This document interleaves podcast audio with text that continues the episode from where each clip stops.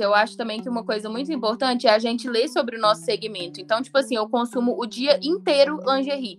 Eu tenho um Instagram que eu só sigo o perfil de lingerie. Eu devo seguir uns 150 perfis, assim, do mundo de lingerie que eu amo. E eu foco em uns 50, 30 que eu tenho como notificações das publicações. Eu leio o dia inteiro sobre lingerie, sobre tecido, sobre como veste, sobre o que, que eu posso fazer para melhorar a modelagem sobre fabricação, sobre produção, sobre homeware, o que, que a camisola representa para a mulher, como que é a história da camisola, enfim, você tem muita coisa para escrever.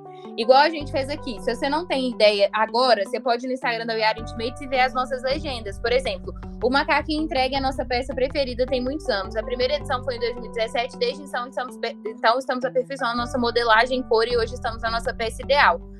Talvez você não tenha o processo de criação, que eu acredito que você revenda, mas você pode falar assim: a nossa camisola tal, aí você cria um nome mais humano para ela. Não vai ser a camisola referência 12 e 15 do, do atacado, entendeu? Ela vai ser a camisola Ana, é, ou então a camisola Amor, camisola, sei lá, coisas que remetam ao eu ser humano com, real. Eu tô com vontade de colocar o nome das minhas primeiras clientes nas peças. Eu amo, acho incrível. Eu acho o máximo. E aí é legal você falar, entendeu? Tipo assim, essa camisola, Ana, foi escolhida esse nome pela nossa cliente tal, tal, tal. Vai ser super confortável pra gente usar nesses dias em casa, blá, blá, blá, blá. Tem várias coisas. Se você não tiver, igual eu te falei, se você não tiver essa ideia, segue os perfis de referência de lingerie que você tem e leia o que eles estão fazendo para você fazer no seu também, entendeu?